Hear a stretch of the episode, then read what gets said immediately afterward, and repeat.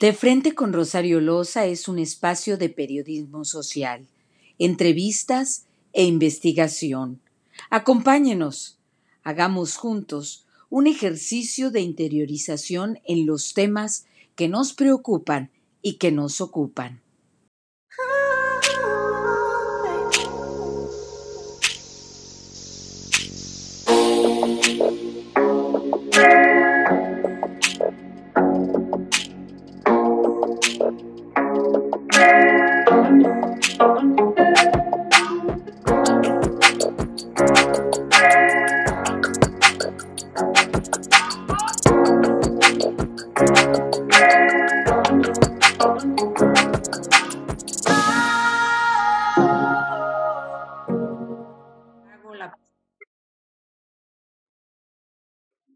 Están? Muy buenas noches. Soy Rosario Loza y me da muchísimo gusto el poder darles la bienvenida a esta emisión de su programa de frente, transmitiendo desde Houston, Texas, hasta el lugar en el que usted se encuentre en un aparato de estos llamados inteligentes. Muchísimas gracias por estar hoy aquí con nosotros porque hablaremos de un tema que sin duda es muy importante, sobre todo si usted ha identificado que tiene problemas, por ejemplo, para hablar en público, para relacionarse con grupos eh, grandes de, de personas, yendo de cinco personas o más, pues sin duda el teatro tiene mucho, mucho que enseñarnos. Y por eso es que he invitado a dos grandes amigas experimentadas en el teatro y que, debemos decirlo, han escrito la historia del teatro en español en Houston, Texas. Demos la bienvenida a Epic Domínguez. Bienvenida, Epic, ¿cómo estás? Hola, estoy muy mm. bien, muy contenta de estar en tu programa, emocionada, porque, uff, y, con ustedes dos, ¿qué más wow. Y, y, por supuesto, no podría faltar la directora del grupo Somos Todos y quien inició toda esta aventura nada menos que hace 25 años. Adelina Martínez, bienvenida. Suena mucho, ¿verdad? Suena mucho, sí. 25 años. Es increíble. Y la verdad es que no estoy tan viejita, ¿eh? Pero cuando dicen ya... ¿Mm? Yo creo que empecé cuando aprendí a caminar. Yo creo. sí. también, ¿verdad, Epi? Eras una chica ah, entonces. Eh, sí, en la primaria, pues haciendo los pininos en la allí en las obras de teatro y eso. No, pero como decimos que hace 25, que el grupo ya tiene 25 años, ah, eh, por eso decimos, es que empezamos de niña. Empezaron de 5. Sí, sí, sí, ajá, 5 más 25. Yo tenía meses. Oye, qué increíble. Este programa haciéndoles una pregunta a las dos. ¿Desde siempre sintieron atracción por el teatro o fue una seducción que se fue dando paso a pasito? Pues mi primer amor realmente fue el baile, eh, pero no pude. Mi mamá, cuando le dije, mami, quiero estudiar danza, me dijo, a esas mujeres las matan. Entonces dije, no. Y mi mamá, pues no, no, no pude convencerla. Y, bueno, ahí fue donde yo dije, bueno, entonces, ¿qué? Entonces me dio opciones y me fui a estudiar hotelería y gastronomía en el CONALEP en México.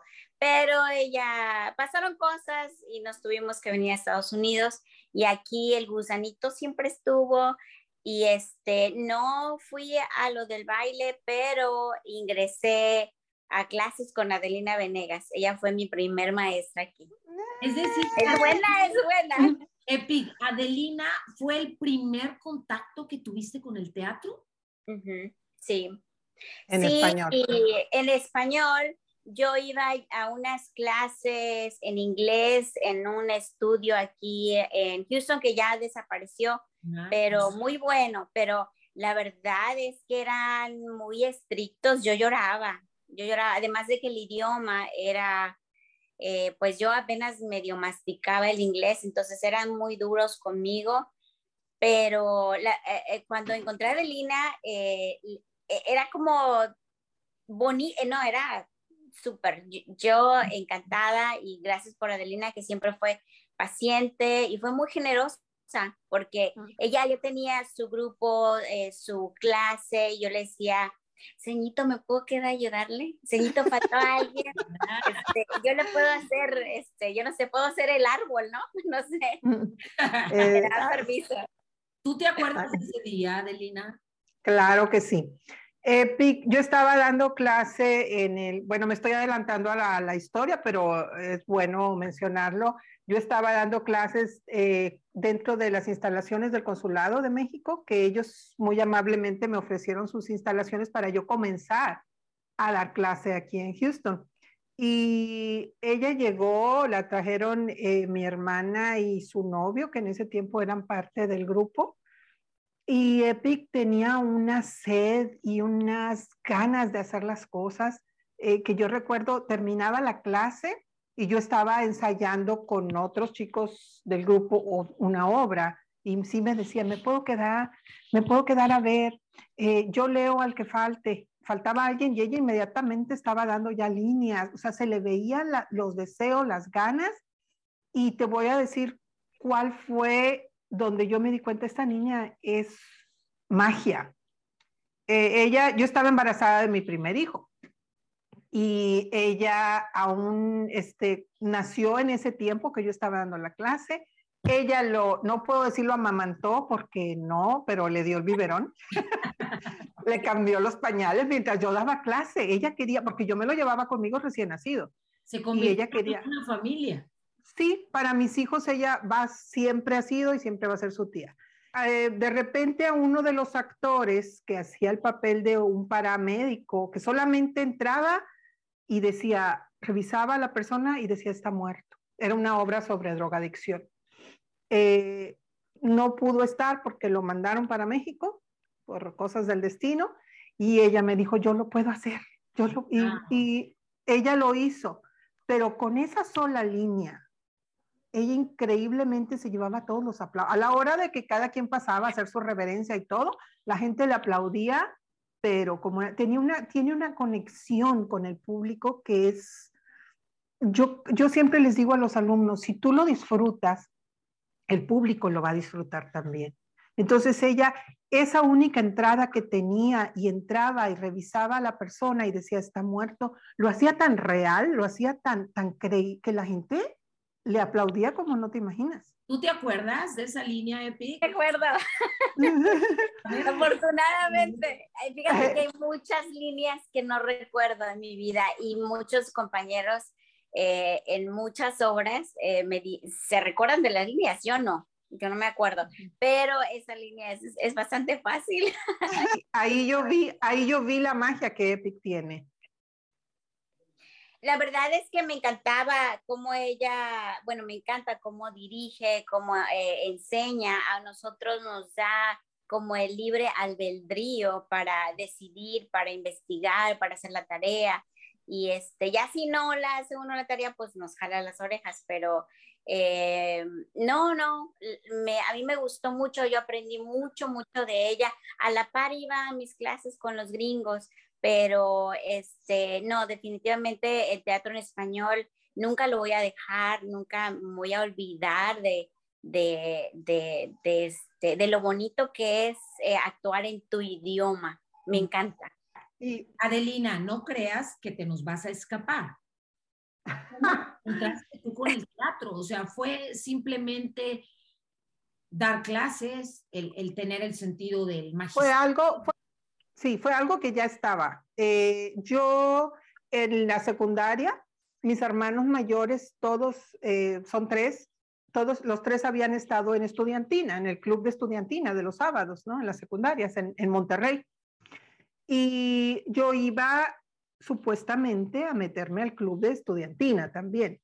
Pero llego y el maestro no, había, no estaba ahí todavía y estaba haciendo frío y yo estaba fuera de los salones donde se daban las clases y sale el maestro de teatro y me dice que a quién esperas y le digo a maestro de estudiantina.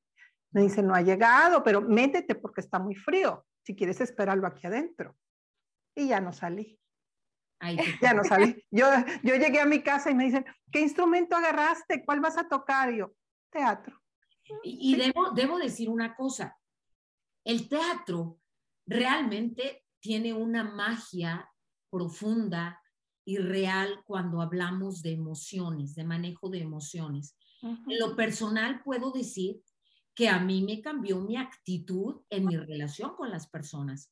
Cuando yo empecé a estudiar teatro, yo era tímida, difícilmente hablaba y nunca hablaba de mis emociones. El empezar a estudiar teatro en la Universidad de Artes Escénicas de la Universidad Autónoma de Nuevo León, poco a poquito me fue llevando a esta transformación que en primera persona puedo decir, el teatro le ofrece a quien lo estudia, a quien lo practica. ¿Ustedes sintieron lo mismo personalmente? El, teatro, el teatro es terapéutico. Yo, yo era una persona muy tímida, soy, soy muy tímida. este, sí, ajá. sí. Y, y a mí todo me daba pena, pero cuando vi la magia de poder esconderte en un personaje, y poder hacer reír a la gente y poder, sin ser tú, para mí fue maravilloso. Para mí, y, sabes qué? que desde ahí también me nació el querer yo enseñar. Yo entré al club de teatro y antes del mes yo ya estaba a cargo del grupo. Cuando el maestro no iba, yo era la encargada de ir a los salones a sacar a los, a los que estaban en el grupo y ponerlos a ensayar las obras y que se aprendieran todo y lo que había marcado el maestro y lo que había, o sea, era mi, mi vocación ya, ser maestra. Entonces, cuando salí de, de perdón, cuando salí de, de secundaria, eh, me gané una, me había ganado una beca con la Secretaría de Educación Pública para, para estudiar en el verano y empezar a dar clases inmediatamente por recomendación de mis maestros. Entonces yo ya estaba dando clase a los 16, a los 15 años, ya para cumplir 16. Clases de teatro específicamente. Clases de teatro, en los clubes de teatro a nivel secundaria y al siguiente año tenía secundaria y preparatoria. Eso quiere decir, Adelina, que tú jamás te has salido de esta línea. Desde el día que te encontraste con el teatro, ahí sigues. Así es, a la par de estar dando clases, me metí a estudiar el bachillerato de artes con, con el CEDART, en el Centro de Estudios Artísticos de Nuevo León. Entonces, eh, estaba trabajando ya, pero estaba, era para pagarme mi escuela de actuación, mi, mi, bachillerato. Y seguí, seguí, seguí, seguí. Eh, después estaba dando clase en el reclusorio eh, de Nuevo León, a las internas, como parte de terapia. Por eso yo digo, el teatro es terapéutico. ¿Cómo fue tu experiencia con las mujeres dentro del reclusorio utilizando el teatro? Bueno, pues a ellas les servía mucho, era como una catarsis, era como sacar lo que ellas traían. Eh, ahí me di cuenta que a los mis 17, 18 años vi cuánta injusticia, vi cuánta, cuánto sufrimiento hay y que todo tiene una razón, ¿sí? que estaba la que mató al marido. ¿Por qué mató al marido? Porque abusó de su hija cuando su hija tenía cuatro o cinco años. O sea, yo decía, ¿y cómo estás encerrada por defender a tu hija? Pero pues había, había quitado la vida a alguien.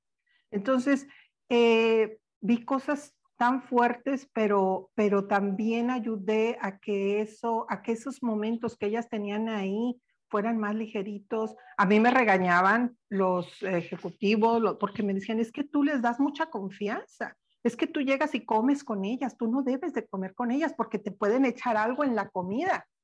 Oh. Y yo decía, no, no lo van a hacer. Me hacían pasteles. Yo después de la clase me quedaba a jugar con ellas voleibol, a que me enseñaran a tejer, a que eh, hice una relación humana, una relación de, eh, pues no sé, de confianza, de, cariño. Y eso lo permite el teatro. O sea, es, algo que el teatro en sí mismo produce entre las personas. ¿Piensas lo mismo, Epic? Sí. Pues mira, mira cuánto, cuánto llegó Epic y nunca más se fue. Sí. Sí, no, definitivamente. Es, es, el teatro es maravilloso. Yo lo he este, experimentado. También he dado clases. Pero déjame decirte una cosa. Yo admiro mucho a Elena porque ella lo disfruta. Y yo lo hice por otra, yo di clases por otras razones. pero es muy buena, pero muy buena. ¿Cuáles fueron las razones? Me da pena decir. por dinero. Por dinero. No, no disfruto mucho el dar clases, pero di 10 años de clases en el distrito escolar de Houston y sus alrededores y me fue muy bien. Eh, la verdad, el pago es magnífico. Pero este, llegó el momento en que ya dije, bueno, creo que esta etapa, hay que cerrarla. Y, y sí, digo, muy, muy ah, modestamente, no me fue mal. Eh, aún todavía me llaman y me dicen si puedo ir a, sustituir a un maestro, qué sé yo, porque pues me salí en buena, en buena forma eh, y mis ah, jefes de repente me dicen, no quieres volver. La verdad no, la verdad no, como que no es lo mío y eh, me quiero concentrar más en estar arriba de un escenario, enfrente de una cámara y, eh, y eso es lo que he estado haciendo. Em, y no, definitivamente yo, mi, toda mi admiración para Adelina, no, no es lo mío lidiar con alumnos, pero sí lo he hecho. Yo tengo entendido, corrígeme si estoy equivocada, que el teatro te ha llevado a otros ámbitos como los comerciales de, de televisión, cine, otro tipo de oportunidades. Cuéntanos de eso. ¿Qué puertas abrió? Eh, todas es, es inimaginable lo que yo he aprendido en el teatro. Definitivamente, alguien que quiere estar en la actuación, que quiere incursionar y hacer esto, su pasión, su hobby, su vida, eh, tiene que pasar por el teatro porque es una magia y además eh, ahí uno aprende muchísimo. Si uno puede actuar en frente de 300 o 1000 personas, ya la hiciste para toda la vida. Es eh, ah, la audiencia en vivo es como un monstruo y da muchos nervios y la cámara es ah, corte, corte y sí, no digo que es fácil tampoco, pero eh, no, el teatro es maravilloso y, y ah, he estado en varios eh, grupos de teatro anglosajones Ah, pero definitivamente siempre me quedo con Somos Todos para ya sea ayudarles atrás, porque es igual de importante. Eh, se aprende mucho estar tras bambalinas. Así es. y mira, mira, el teatro es para la actuación, ya sea de en frente de la cámara, ya sea en cine, ya sea eh, televisión, comerciales, lo que sea, como el ballet es para cualquier tipo de baile. El teatro, el teatro es la base.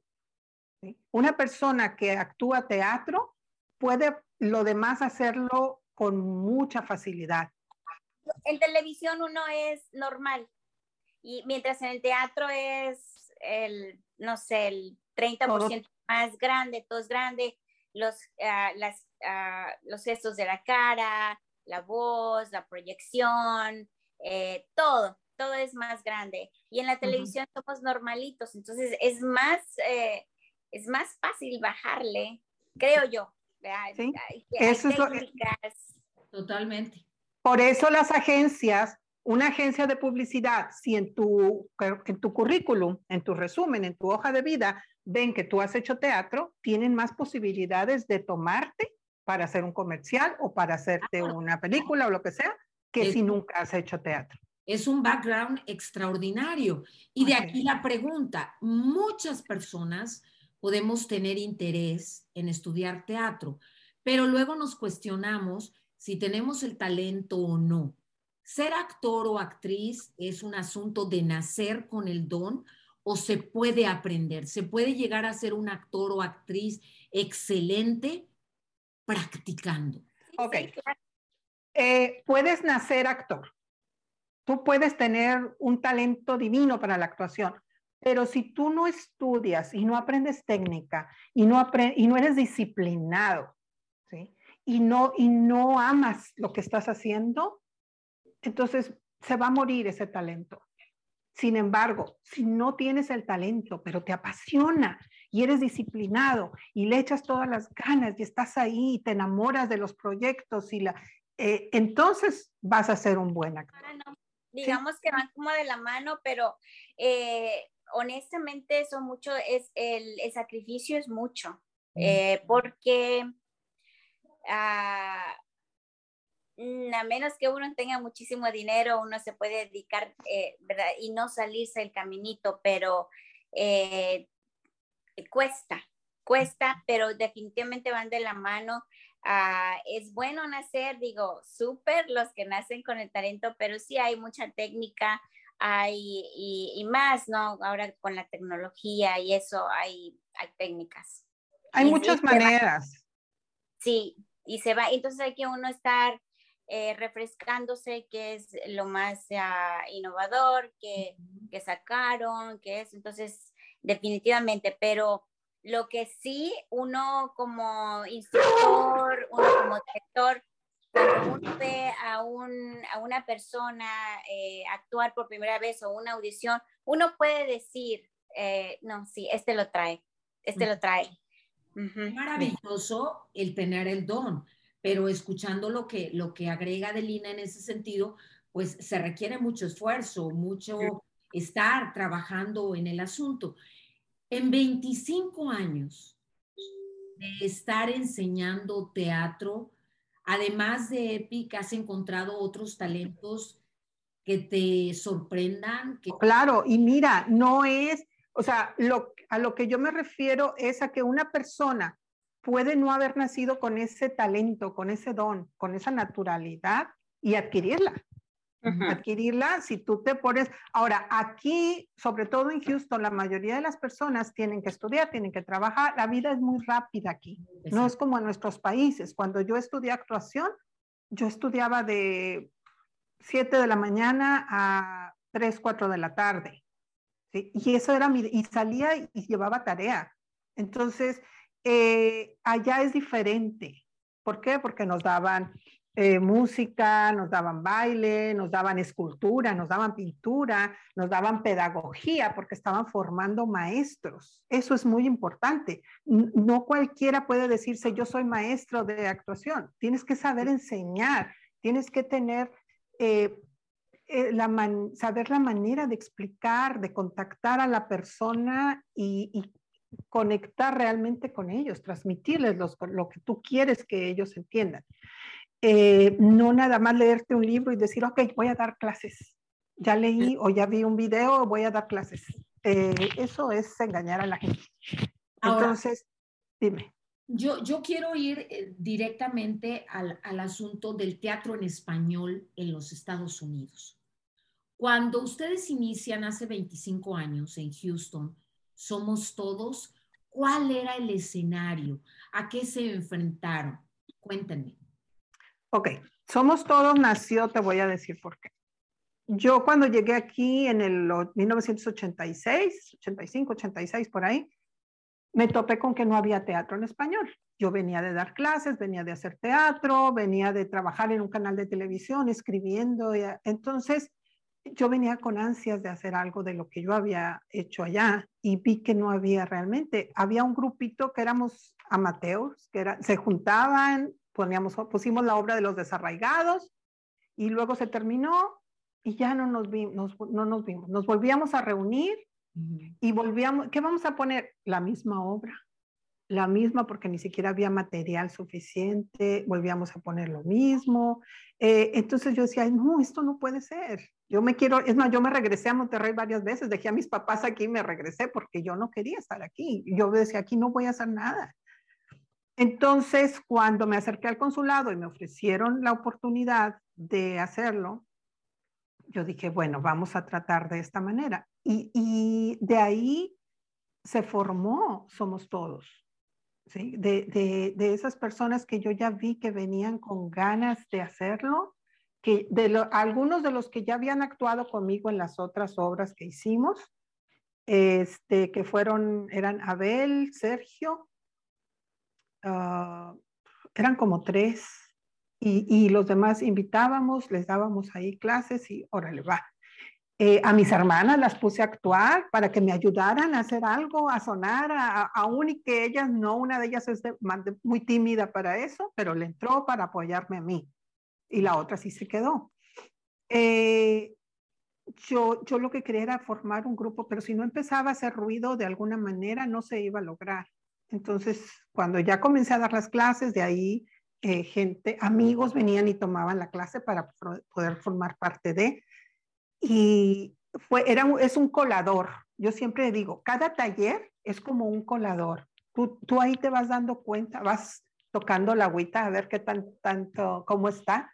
Eh, y se quedan. Yo creo que de 10, de 12 que entren a tomar el taller, se queda uno o dos. Y a veces ninguno. O sea, que, que quieran seguir dentro de esto. Yo quiero actualizar para aquellas personas que no viven en los Estados Unidos y que no tienen idea de lo difícil que puede resultar promover el teatro en español. No es una cosa fácil. Nuestros conacionales en los Estados Unidos, la mayoría, no tenían experiencia con el teatro. Entonces, quiero pensar que en estos 25 años, además de producir, y de actuar, ustedes han creado cultura teatral en los latinos aquí en Houston, Texas. ¿Lo sientes así, Epic? Sí, sí, sí, definitivamente. Este, ahí tenemos público que nos sigue, que nos pregunta cuándo viene la otra obra, este, sobre todo Adelina. Em, y les gusta, eh, usualmente les gusta la comedia. Eh, desafortunadamente nos hace falta hacer obras clásicos que a mí me encantaría, pero eh, casi no hay. Casi no hay eh, público, para para lo clásico. hacemos clásico y van van personas, sí, no, una, dos, que tres. Nuestros amigos y nuestros familiares. Sí, ándale. Este, eh, pero eh, cuando se hace algo cómico que está bien, porque uno aquí trabaja tanto y, la vida es como dramática también. Entonces, cuando uno quiere ir al, teatro es pues a divertirse, a reírse, a salir un poco de la monotonía y rutina de, del sueño americano. Este, entonces, pues sí, eh, seguía más la gente por lo, ah, la, comedia. Sí, mira, cuando, cuando quisimos poner, que puse una obra sobre drogadicción, que era lo que hablábamos ahorita, eh, porque una de las, de las um, funciones de Somos Todos es difundir el teatro en español y educar a través de las artes. Entonces, esa obra que estaba sobre drogadicción, hubo mucha gente que se acercó a mí y me decían, Adelina, ya tenemos mucho drama en la vida cuando nos venimos a este país, queremos reírnos un poco. Cuando, cuando salimos a distraernos, si preferimos no irnos al baile y venirnos al teatro, queremos reír. Y eso me llevó a mí a, aparte que siempre me ha gustado la comicidad, eh, eh, a poner, tenemos algunas obras educativas, que es una sobre violencia doméstica, y tenemos eh, tres obras que hemos presentado con, con Baylor College of Medicine, que son sobre prevención de cáncer, y que aún en lo educativo metemos comicidad. Y metemos comicidad porque a través del tiempo eh, me he dado cuenta o nos hemos dado cuenta que la gente aprende más relajada y riéndose que poniéndolos a llorar o mandándolos, o mandándolos con un dilema en la cabeza, que aparte de los recibos que tengo que pagar y que tengo, y, la obra, ¿por qué hizo esto? ¿Por qué hizo aquello? Lo que yo hago es muy simple y muy digerible, ya, ya sencillo, que la gente lo entienda y que, y que se vaya con un buen sabor de boca, de que se divirtieron y se rieron un rato, y no que se vayan con la angustia de, ¿por qué pasó esto? Y si aquello, y si, prefiero que se vayan relajaditos. La pregunta del millón. ¿Cómo han sobrevivido 25 años? ¡Ah! Y es del millón. o sea, el concurso del millón de dólares. La taquilla es tan, benevolente que les permite no solamente permanecer, sino crecer, pues lo aplaudo, pero no lo siento así. Cuéntenme. Mm, bueno, eh, creo que tiene mucho que ver, bueno, es que Adelina es muy buena onda, es, es, es, estricta, pero es muy buena onda. Y yo he estado, yo creo que con ella muchísimos años porque ella y yo nos entendemos muy bien. De hecho, tenemos una obra de teatro que esperemos que pronto salga. Eh, no, ya te comprometiste, ya te comprometiste. No, esperemos, es para el verano, tú ya lo dijiste. Para el verano. Rosa, Es divertidísima y las dos como que nos quedaron los papeles como anillo al dedo. Además, Adelina y yo siempre nos hemos como respetados, ¿no? Ni ella me hace la barba, ni yo a ella, eh, este, ni es que me sigue la corriente, ni al revés. Siempre em, cuando tenemos algo que decir o de ella o mío, no, siempre nos hemos dicho la verdad y y no nos andamos con rodeos. Entonces, yo pienso que hemos hecho un buen matrimonio y, y, siempre he estado con ella. Muchas personas se han alejado por diferentes razones, ¿no? Pero y como que ellos siempre hicimos clic y creo que se ha basado mucho en el respeto. Ella me respeta mucho como persona, como artista y yo a ella igual, igual, igual. Ah, y sabes que te voy a mencionar algo. Adelina es excelente escritora. Eh, este, y por eso le sale muy bien la comedia. Ella es excelente escritora. Me consta. Y mira que ya son varios talentos en la misma. Gracias. Y vendo tamales los domingos. No, no es cierto. Hace un pozole que para qué les cuento. Ah, el pozole sí también. Pozole, muy Ah, mira, ese sí he tenido que hacerlo también. para sacar fondos también para el teatro. Para, para, para, para. Para, para, pásale, pásale. Sí, eh, es la, ese punto que estás tocando, Rosario, de la cómo hemos sobrevivido, es muy importante porque eh, ahí hay un error que yo he cometido. Eh, somos una organización sin fines de lucro, que fuimos a dar ahí por cosas del destino. Ese una, es un angelito que llegó y me dijo, ¿no tienen su non-profit? Y yo, ¿qué es eso? Mira, ven, tráeme estos papeles, tráeme estos papeles, es que ustedes deben de tenerlo, te vamos a mandar esto y empezó a mandar todo. Una vez que me entregó mi Fire One c 3 se desapareció esa persona y nunca más volví a saber de ella. Ana Tsen se llamaba. Se llama porque espero que todavía esté viva. Y entonces yo me quedé, ¿yo ahora qué hago con esto? Pues nada más presumirlo. Miren, soy Fire One C3. Pero eh, no tuve una, no tuvimos una educación de cómo aplicar para los grants, porque nos decían, no, hay mucho dinero para el arte. Sí, pero ¿dónde está el dinero para el arte? ¿Cómo se aplica para sacar ese dinero para el arte? ¿Sí? Entonces, hemos tenido por, no por 25, porque el Fallo One City nos lo dieron como cinco años después de que ya estaba formado el grupo, pero eh, lo hemos tenido ahí y no hemos podido aplicar para ese dinero del arte hasta la fecha. Entonces, hemos sobrevivido gracias a la generosidad de los negocios individuales que nos apoyan o que nos patrocinan en cada obra. Mm. Gracias a los mismos actores que, que están ansiosos de pisar un escenario y dicen, yo pongo tanto, yo pongo esto para la renta del teatro. Eh, gracias a los fundraisers que hemos hecho. Que, lavando carros. Lavando carros, haciéndose la baile, haciendo rifas, este, para poder sacar dinero, para poder hacer nuestras producciones. Eso no es posible y, permítanme hacer el comentario, pero estamos hablando de un trabajo con prestigio ganado, un trabajo que se fue dando poco a poco y que ustedes han logrado en 25 años de carrera. De aquí el llamado a las autoridades de la ciudad, del estado, para que abran sus puertas a talentos como el de Somos Todos, que les den un lugar digno, propio, en donde ustedes puedan transmitir todo lo que han aprendido en este, en este, en este tiempo tan importante. Ojalá en este programa surjan iniciativas, surjan organizaciones o instituciones que levanten la mano y digan, aquí estamos, queremos apoyarlos.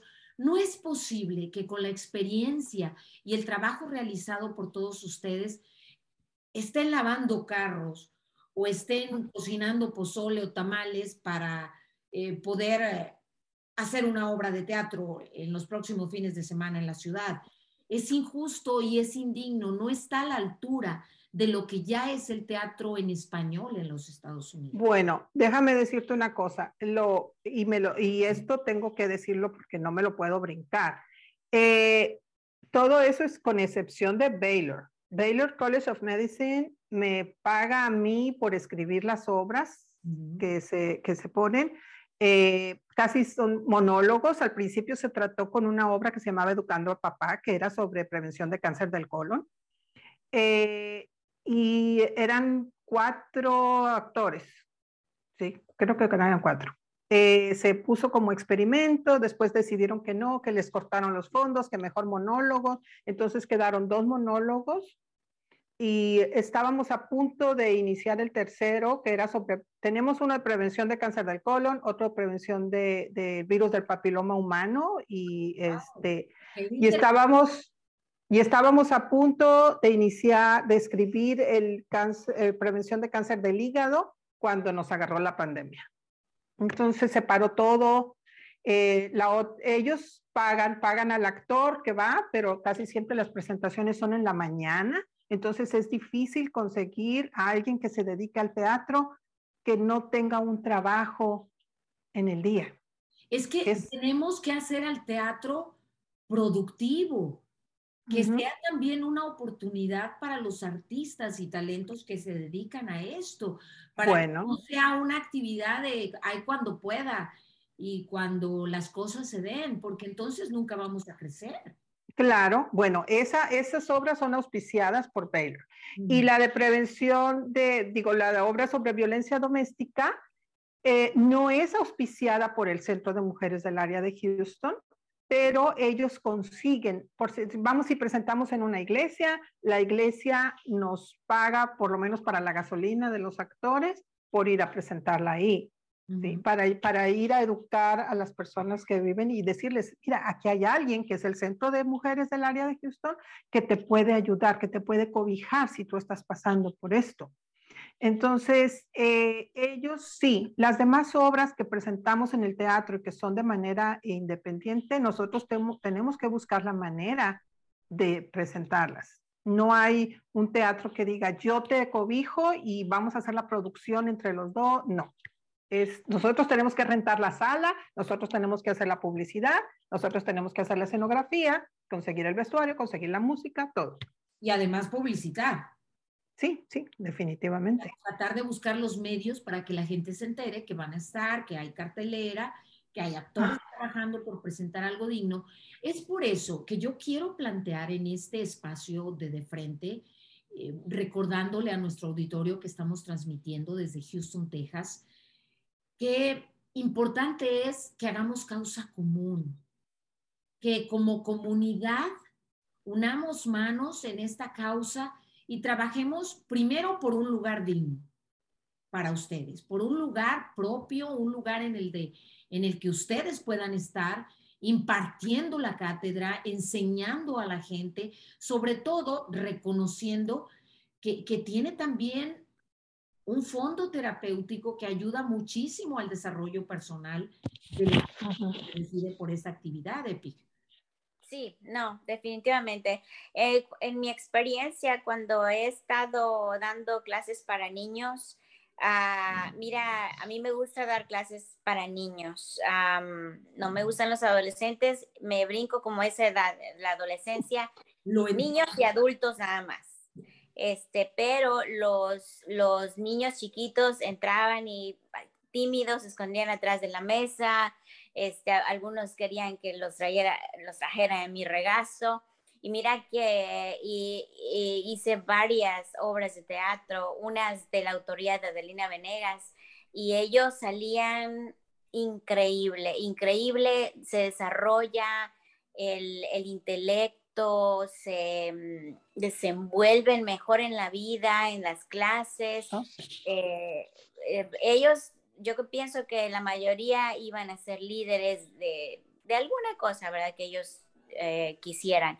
Eh, son muy buenos, es muy bueno el teatro, yo les animo a todos. Y sabes que usando tu plataforma, aprovechando, si hay alguien por ahí en tu audiencia que quiera voluntariarse y eh, ayudarnos con el, ah, la administración o pedir grants, como le dicen ah, acá, eh, que se unan al grupo. La verdad, eh, Adelina y yo no somos muy buenas en eso.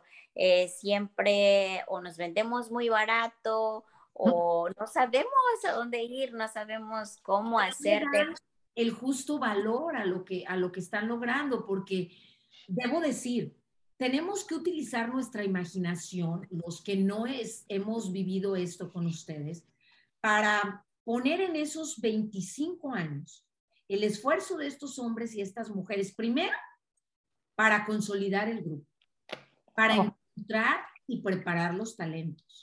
Luego, para encontrar ese deseo de la gente de, de vivir el teatro, el acudir a las salas, a, a presenciar y disfrutar el trabajo de los diferentes grupos. Estamos hablando de 25 años.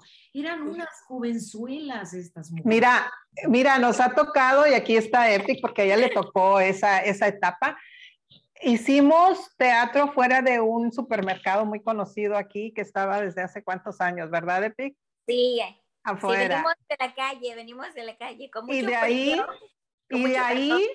ajá, y afuera de la tienda alguien nos vio y nos llevó al George Brown a presentar lo mismo que habíamos presentado ahí. O sea que hemos estado haciendo teatro en la calle como hemos estado en un gran lugar con tanta gente. Eh, ha sido maravilloso. Hemos hecho teatro en fiestas particulares, hemos hecho teatro en club nocturnos, hemos hecho teatro en donde, en las escuelas, Para en las escuelas. en las clínicas. en, el- este, en la escuela de Baylor, exactamente, ahí hemos hecho también. Hemos grabado eh, videos educativos de, ah, de salud también y se agradece mucho a Baylor, la verdad es que em, nos sacó de pobres. Sí, entonces te puedo decir que hemos actuado afuera de los supermercados, como hemos estado también en el Teatro Miller, como hemos estado también en el George Brown, como hemos estado en una fiesta privada, como hemos estado en un club nocturno, en un restaurante. Eh, hemos, hemos hecho, yo creo, de, de lo que se nos ha antojado hacer. A eso me refiero. Ustedes han acumulado todo tipo de experiencias que sin duda enriquecen a la comunidad latina a la que pertenecemos. Y digo comunidad latina porque pudiera parecer que esto es solo cuestión de mexicanos, pero no. Hay hondureños, argentinos, venezolanos, colombianos, uruguayos. Alguien, alguien mencionó alguna vez que somos todos era un grupo de mexicanos. Quiero decirte que mexicana soy yo, y a mucha honra. Pero eh, tengo gente de Cuba, he tenido alumnos cubanos que son maravillosos, he tenido gente de Venezuela, he tenido de Puerto Rico, he tenido este, ¿de dónde más? De Colombia. Colombianos también, Sí, sí, sí. argentinos, ¿Cuál- Sí. De Perú, de Perú hemos tenido también. españoles. ¿te Sí, españoles, sí, claro, claro. Entonces, cualquier persona, por eso se llama Somos Todos. Es más, he tenido dos chicos que son nacidos aquí, bueno, he tenido varios que son nacidos aquí y que dos han llegado sin hablar un papa de español, que es este, ay, ¿cómo se llama este niño? Que llegó, llegó chiquitito, llegó a los 15 años. ¿m? Este. Justin, Justin llegó, Ah, llegó y no hablaba español y terminó haciendo cada quien su marido. Este, y Grace, una, una niñita de, este, que me la trajeron, tenía, creo, 18, 19 años también, O sea, y terminaron hablando español. O sea, esto es, español con el teatro. claro, claro, ¿por qué? Porque como damos desde, yo todos los talleres que empiezo, empezamos desde respiración, desde voz y dicción, que para mí es completamente sumamente importante tener una buena voz, saber modularla, saber proyectarla, saber respirar para que no se te bajen ahí las colitas. Eh, eh, trabajamos mucho los trabalenguas, trabajamos mucho la comprensión de lo que estamos diciendo, eh, la justificación de lo que estamos diciendo. Entonces, si no sabías nada de español y empiezas con los trabalenguas y empiezas a querer entender lo que estás diciendo, a investigar, porque les doy sus cosas a que vayan a investigar y me traigan resultados. Entonces, eh, terminan hablándolo, aunque no quieran.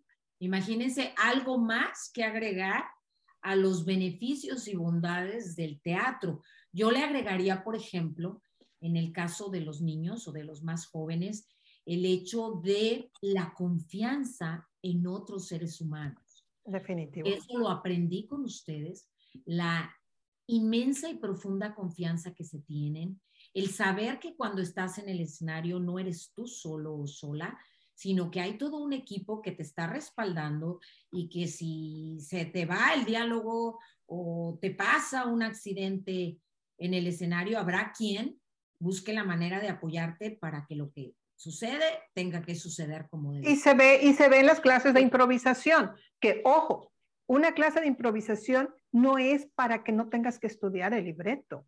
Una clase de improvisación es porque si de pronto se te fue la línea y te quedaste en blanco, que sucede hasta en los mejores teatros, hasta en Broadway, hasta donde sea, eh, entonces sepas cómo no se note porque no hay una obra que salga perfecta, sino que el público no nota los errores que hubo.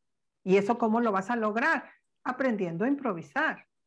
Y eso no nada más le sirve a la gente que, esté, que quiera ser actriz o actor, le sirve a todo mundo. Tú estás dando un discurso, estás dando... Comunicación, por ejemplo. Estás dando una conferencia y se te fue la onda, se te fue el y sabes improvisar y salir adelante. Te estás riendo, Epic. ¿Te recordaste de algo en particular? A ver. a ver, Epic, escúpela. Es que, la verdad, hay unos compañeros que de plano han hecho sufrir, me han hecho sufrir. O sea, hay veces que se saltan tres páginas y tú dices, ¿cómo, regreso? No, tres, cinco páginas es muchísimo diálogo para y, tienes que, y tienes que regresar porque tienes la gente ahí y luego cómo sigues el hilo si ya se saltó ciertas cosas, tienes que arreglártelas para regresar y ah, hubo una ocasión en que creo que todos, por una persona nada más, todos estábamos, mira, así, diciendo el diálogo y diciéndolo y diciéndolo y diciéndolo y no, yo creo que estuvimos como cinco minutos. Cinco minutos es una eternidad. De en el teatro, sí, cuando estás en una presentación. Es, es mortal, pero si no sabes improvisar y haces un silencio, la gente lo nota. Si te mantienes dando vueltas, a lo mejor no, porque la gente no tiene libreto en la mano. Sí. Pero, pues pero... Sí, lo logramos. O sea, lo logramos, salimos, pero fue así como cuando sales detrás bambalinas, así como que te quieres como desmayar. Y es muy malo, es, ¿verdad? Sí, y es muy malo culpar cuando acabas de salir del escenario.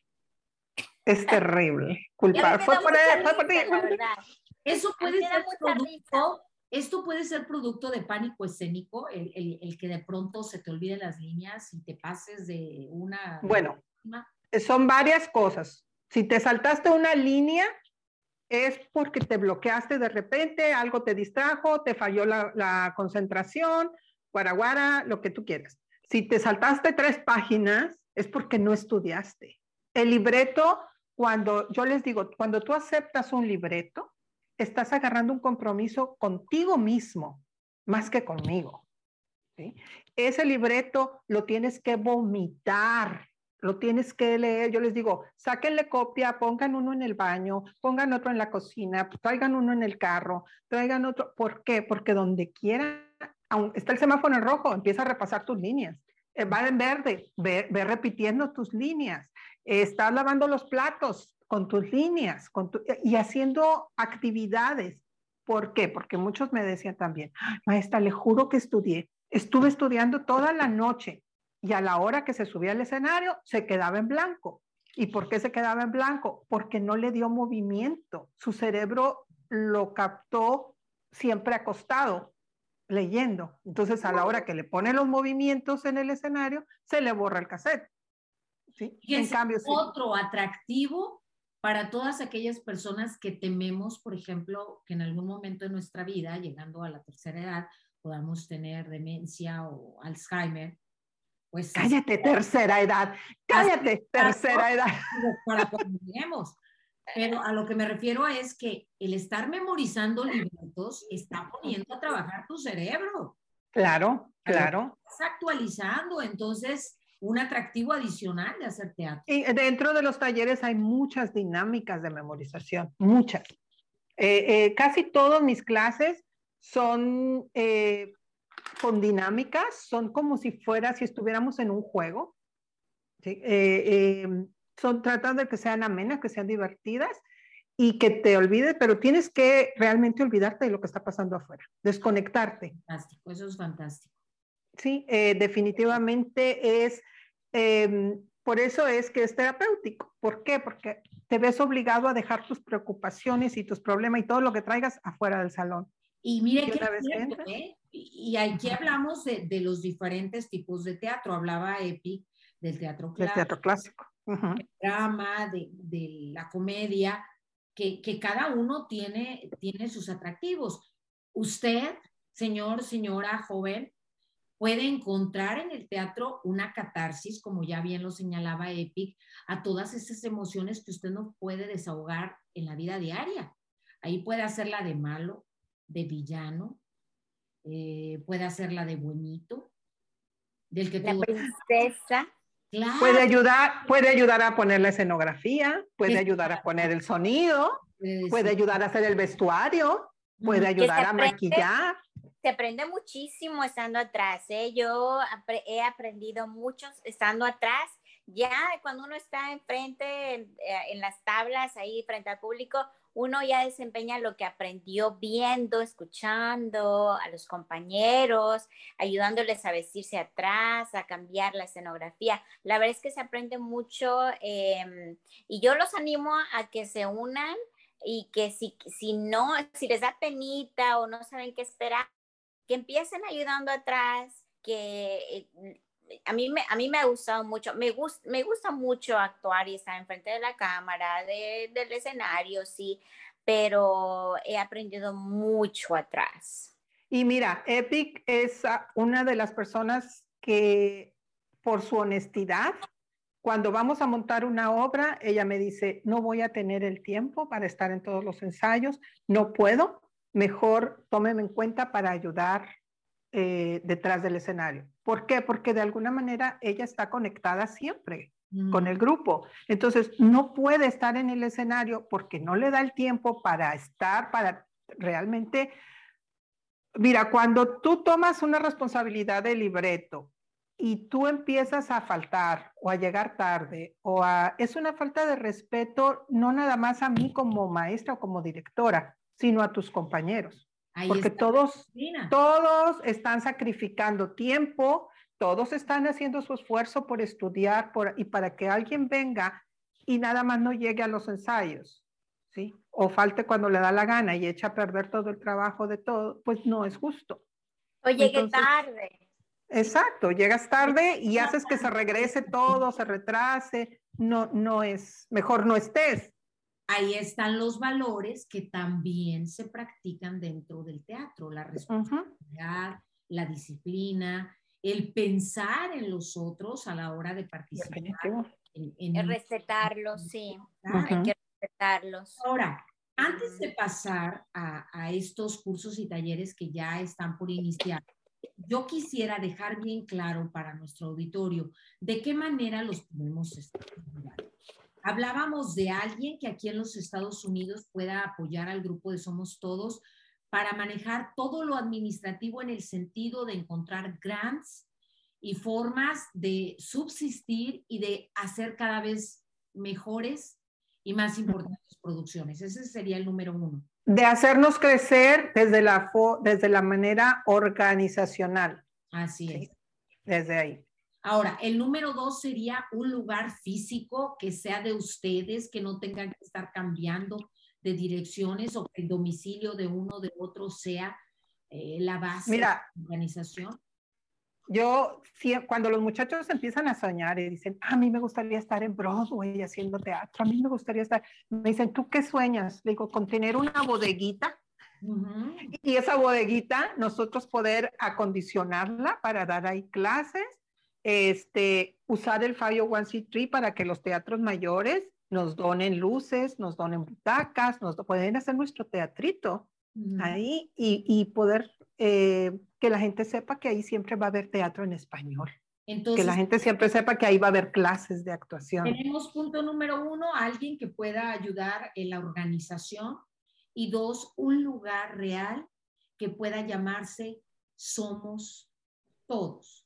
Yo creo que es básico porque eso le da o concretiza el trabajo ya realizado durante 25 años y estoy segura que hay muchísimas personas, muchísimas instituciones que pueden hacerlo, que lo importante es que se den cuenta de lo que ustedes han logrado y que decidan formar parte del equipo. Tercero, hablamos de voluntarios, de gente que quiera participar en las producciones, es, escenografía. Y o, y o ser nuestro patrocinador.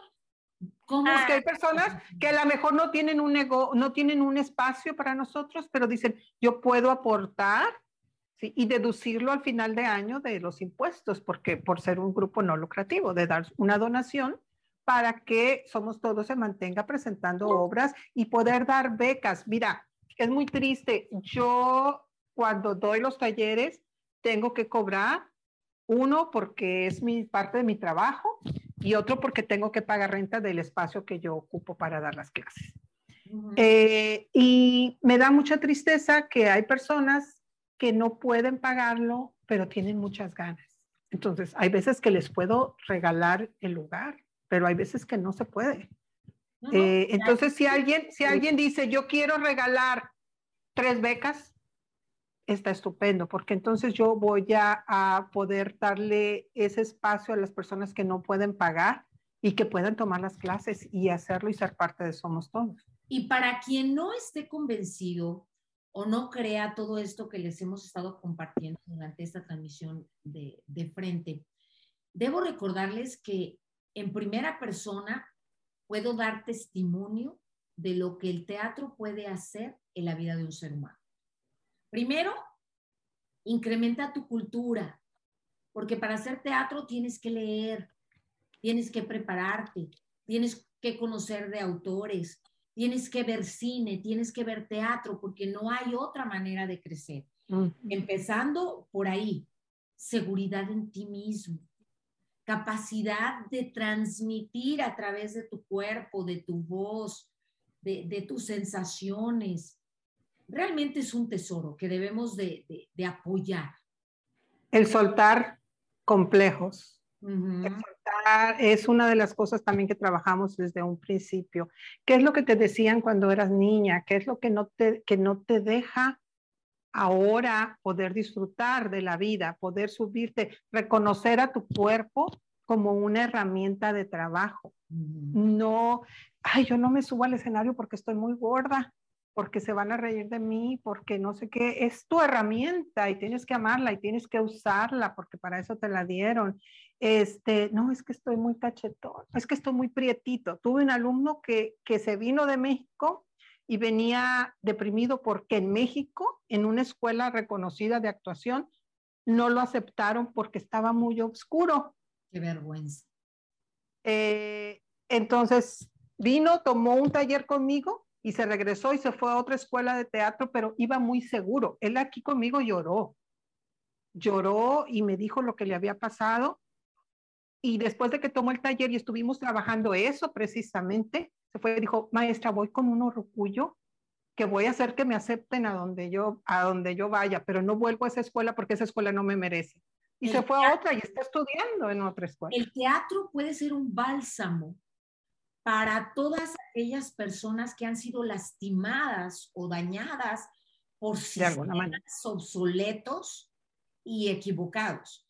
Porque por mucho tiempo, al igual que en la televisión, se creía que solamente podría ser actor o actriz si estabas guapísimo, guapísima, si tenías un cuerpazo de 90, 60, 90, y, eso no es verdad. La maravilla del teatro es que hay personajes para todos, hay personajes para los niños, para los adolescentes, para las personas de la tercera edad, caray. Claro, claro. Y en la televisión también, pero, pero eh, necesitas tocar.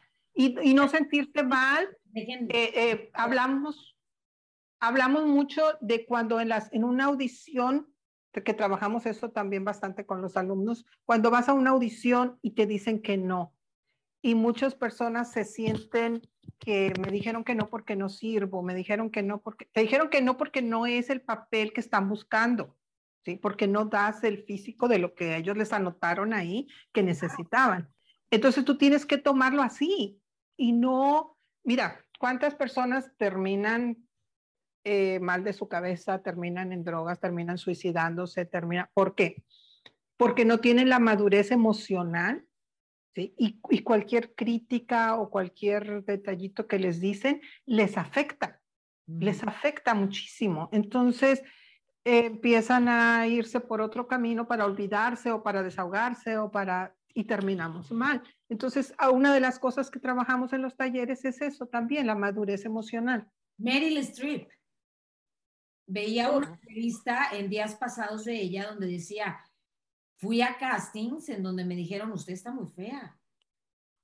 Imagínate. Una actriz como pocas que ha marcado la historia del cine no solamente estadounidense, sino del mundo, y que también tuvo que vivir situaciones de discriminación y, y que sin embargo su pasión por la actuación la mantuvieron en el camino y, pues gracias a eso las pudimos disfrutar luego en sus obras, Epi. Claro. Definitivamente la perseverancia y la pasión y el amor, como a todo lo que uno ama en la vida y lo persigue, llega, llega definitivamente. Y en, en esta carrera, hobby, lo que sientan, se van a encontrar con mucho no, no, no, no, no, no, no.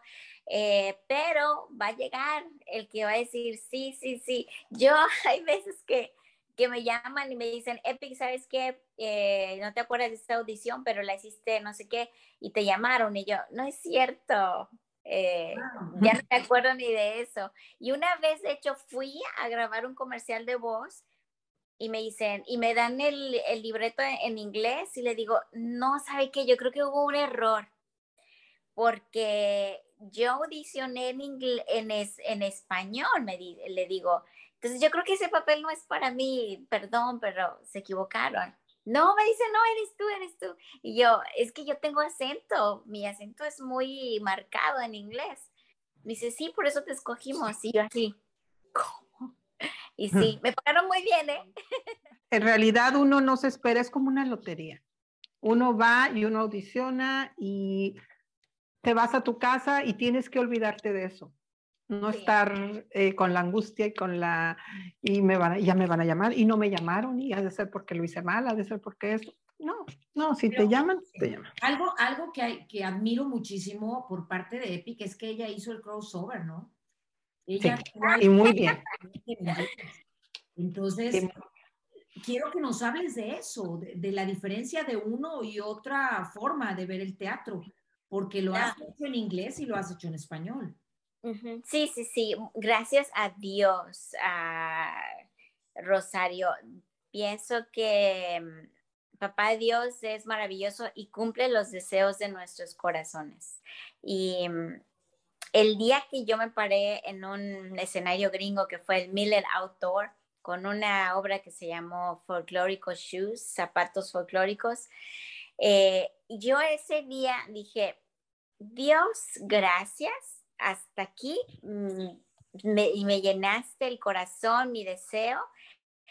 Si me vas a dar otras, de verdad ya es ganancia, pero yo voy a estar eternamente agradecida contigo por esa oportunidad. Este, no, hombre, me llovieron, la verdad, y eh, muy, y, tengo la fortuna de decir, que me gusta mucho aprender de, varios grupos de teatro. He estado en la mayoría de los grupos de teatro infantiles, que es, eh, me gusta, me gusta el teatro infantil. Y mm, nunca he sido exclusiva porque la mayoría de ellos tienen ya sus actores establecidos. Y a mí me gusta audicionar con todos. Y la verdad ha sido una escuela maravillosa.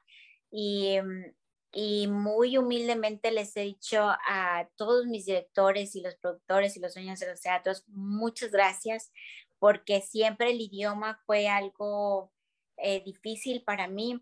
Eh, a veces que no entendía eh, lo que me decían o, y me decían, no, no, no, es que tú eres latina, no te preocupes, te vamos a llevar de la manita, te, te agradecemos mucho y definitivamente yo eh, trataba de estar a tiempo, de aprenderme todas mis líneas, de no, quejarme jamás, ¿no? Porque qué fortuna, qué bendición el hacer lo que uno ama y además que te paguen. Yo era, no lo podía creer. No lo podía creer. gozo absoluto, Epic, y mis respetos y mi admiración a ese, a ese gran logro.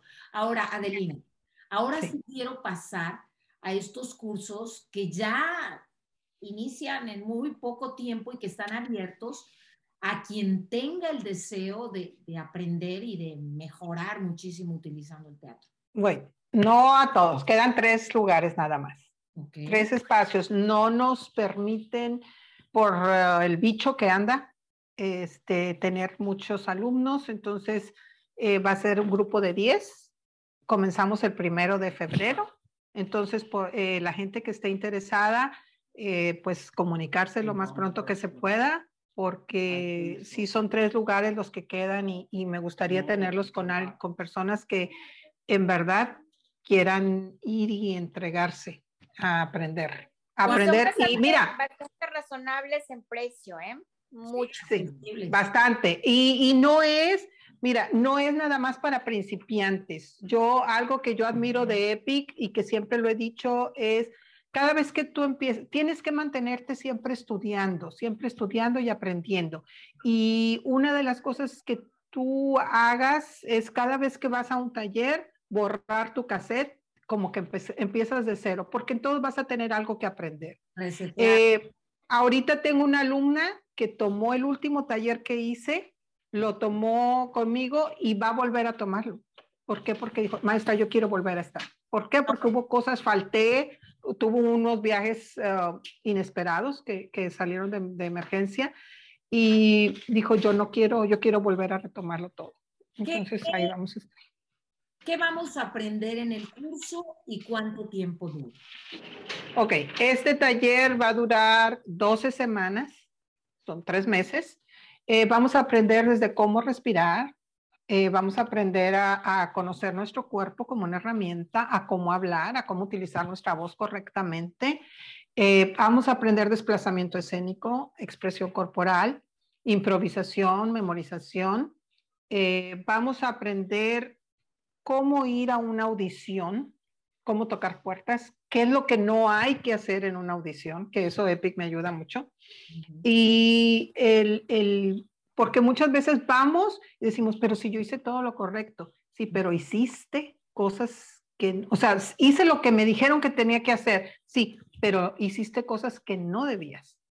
Como Epic puede decir algunas de las cositas que se hacen en una audición y que no se deben hacer, y que eso te cierra las puertas te cierra las puertas. Ah, puedes ser muy buen actor, pero si tú haces algunos detallitos por, que son pequeños, como ir y darle, darle tu tarjeta a los, de la producción después de que ya llevaste tu resumen y dejaste tu foto y todo, y estar tú queriendo o pidiéndoles su teléfono para poder tener comunicación con ellos aparte, jamás.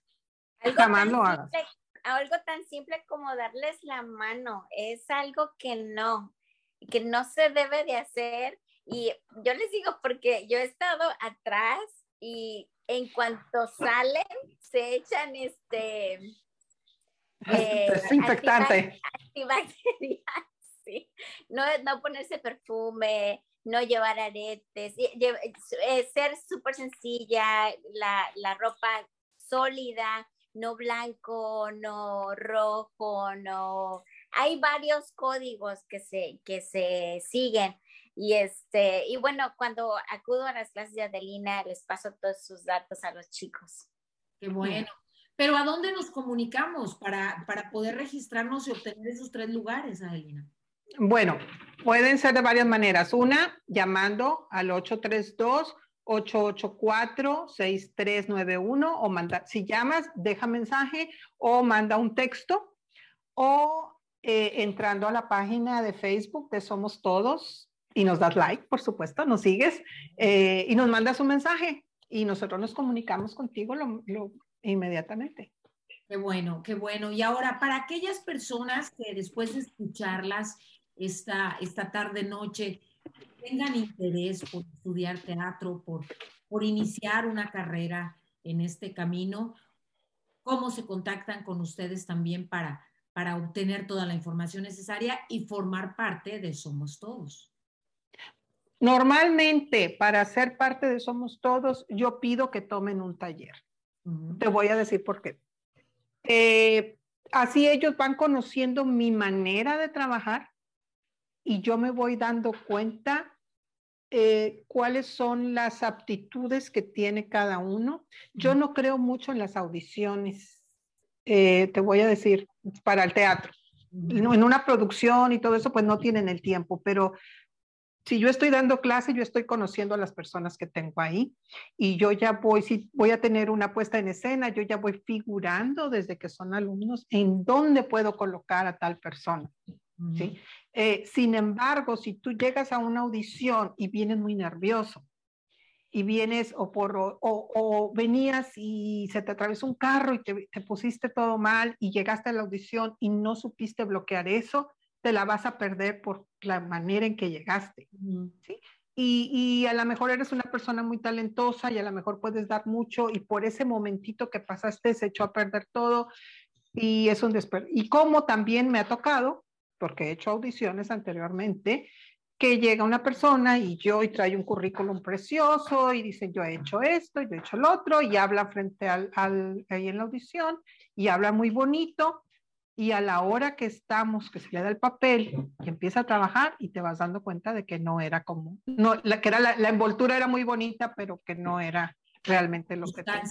Y fíjense, lo importante también de hacer estos cursos antes de, ingresar ya como miembro a Somos Todos, le da a usted la oportunidad de saborear, de sentir lo que es realmente el teatro a través del taller, el conocerlo a profundidad y saber si usted tiene el deseo, el compromiso y la disciplina de, ingresar a un grupo como, este, ya con 25 años de presencia aquí en Houston, Texas. Qué importante. ¿Y cómo lo van a festejar? Porque ya, ya, ya muy pronto es el día de festejo, ¿no? Ay, sí. Pues no, mira, eh, va a ser todo el año. la celebración va a ser todo el año. Primero que nada, pues queremos hacer nuestras camisetas de celebración de 25 años. Eh, al terminar este taller, vamos a hacer una muestra teatral eh, en la que ahí vamos a empezar las celebraciones, vamos a empezar a, comentar, a hacer una de las, de las noches de presentación será de fiesta para, para comenzar a celebrar el aniversario. Eh, tenemos planeado eh, volver al escenario tanto Epi como yo con Rosa de Dos Aromas. para disfrutarla otra vez. para el verano como parte de la celebración. Gracias. Ahí, este, y estamos pensando en otra obra más, pero todavía no está definida y todavía no sabemos con quién. Este, y la pastorela, que ya está definido que la vamos a poner para fin de año. Y eh, dentro de todos, tal vez sea al finalizar Rosa de Dos Aromas, pues hacer una, un fiesta no Este, no quisiera una gala porque tanto Epi como yo somos muy hippies somos muy este, relajadas. y, y, yo siento que, que me sentiría disfrazada, me sentiría que no soy yo si hacemos una gala. ¿sí? Yo quiero divertirme, quiero en realidad festejar, ser genuina no estar con apariencias y que no. Ser genuina, disfrutarlo, gozármela y pues con una fiesta, por supuesto. ¿Qué, qué se te antoja, Epi? Ah, Tamalada. comida, comida, comida, comida, y que los compañeros y también los compañeros de otros grupo- grupos de teatro, que somos también fans de ellos, acudimos a ver sus obras de teatro, también nos acompañen, nos apoyen y celebrar juntos. Eh, algo que mm, Adelina, el profesor, que en paz descanse, él siempre quiso es la unión. Eh, y, y a mí me encanta, me encanta eso, el que, que mm, haya otros grupos y que nos digan, oye, ven a apoyarnos, o qué sé yo. Y Adelina es la que más apoya, ¿eh? ella definitivamente. Si yo ah, de repente no tengo eh, el lujo del tiempo por el trabajo, pero igual los apoyo y los quiero muchísimo a todos. Ya, porque han nacido muchos grupos eh, de, en, estos 25 años y es muy satisfactorio ver como que nos ha crecido la familia. Eh, para mí es como yo lo veo. Cuando yo voy a apoyar, no voy a criticar. Es más, muchas veces ni veo la, producción. A veces sí voy y me meto en ratitos, este, pero voy a apoyarlos en la taquilla o en la barra o atrás si me necesitan, detrás del escenario, eh, de alguna manera eh, siempre hacen falta brazos. Y como a mí me toca pasar por eso, cuando los compañeros tienen una presentación y yo puedo estar ahí, lo hago con mucho amor y con mucho cariño. Y además es esa unidad la que va a llevar a un lugar digno al teatro en español en los Estados Unidos. Definitivo. Es de agradecer a los diferentes grupos, a Somos Todos, a cada uno de ellos, el hecho de que tengan esa diversificación y que puedan formar parte del esfuerzo de otros y que el triunfo de unos se pueda gozar en equipo, como, como esa gente que ama y que, y que hace posible el teatro aquí en esta ciudad. Así es. Así es. Terminamos esta tarde noche. ¿Qué le dicen a la gente que nos ha acompañado? Pues que yo estoy muy contenta. Eh, güerita, sabes que te queremos. Tú has sido parte de Somos Todos también. Sí, El buenísima actriz también. el Fantástica. Azul. Wow, me encantó. No, y, y quiero decirlo, ¿eh? Y quiero decirlo, la verdad, yo estaba con el gusanito, el, el querer y no querer, porque en el fondo siempre te preguntas si, si realmente hay un talento que, que haya que explotar. Lo hay, lo hay. En ti lo hay. Adelina me convenció y estuvimos haciendo esta obra de teatro que fue todo un reto, vivía en esos momentos tiempos no tan sencillos, pero gracias a ustedes lo pudimos sacar adelante, a su esfuerzo, a su apoyo y sobre todo a su consideración y respeto. Y gracias a, y gracias a Hernán Galindo por la confianza de, de Ay, darnos su obra. Hernán Galindo es un artista en toda la extensión y todos los sentidos de la palabra que espero tener pronto aquí también en el programa. Ojalá, ojalá que sí. Ojalá y que sí. Epi, ¿con qué nos vamos? Nos vamos con muchas gracias por escuchar su programa. La verdad la felicito. Siempre le, le he admirado esa facilidad de palabra. Eh, a pesar de que en mi caso, bueno, Adelina que como que tiene un poquito más facilidad de palabra, pero en mi caso se me hace un poquito difícil a veces. Pero qué bárbara, yo la admiro mucho, veo como eh, de repente veo sus páginas y digo, wow, mucha trayectoria que tiene, trayectoria que tiene en este ámbito de la comunicación. Y de verdad, muchas gracias por invitarnos y nos vemos pronto, Rosario. Hay que tomarnos ese café. Ese cafecito Sí, sí, también, ¿verdad? Además del sí. Adelina, cerramos contigo. Bueno, pues nada, agradeciendo siempre a tu público, agradeciéndote a ti por esta oportunidad que nos has dado, que por fin se nos hizo, y invitando no nada más a las personas que quieren ser actor o que quieren ser actriz a que se den la oportunidad de tomar uno de nuestros talleres, sino a las personas que, que les gusta hablar frente a la cámara, a las personas que les gusta hablar frente a un público, a la persona que es vendedor, a la persona que es... um, eh, no sé, que tenga, tenga que tener comunicación con alguien más, a una ama de casa, a las amas de casa muchas veces les sirve. Este, a no hay... los, maestros y los abogados. exactamente. Un maestro es muy importante eh, saber expresarse, saber conectar con, con los alumnos.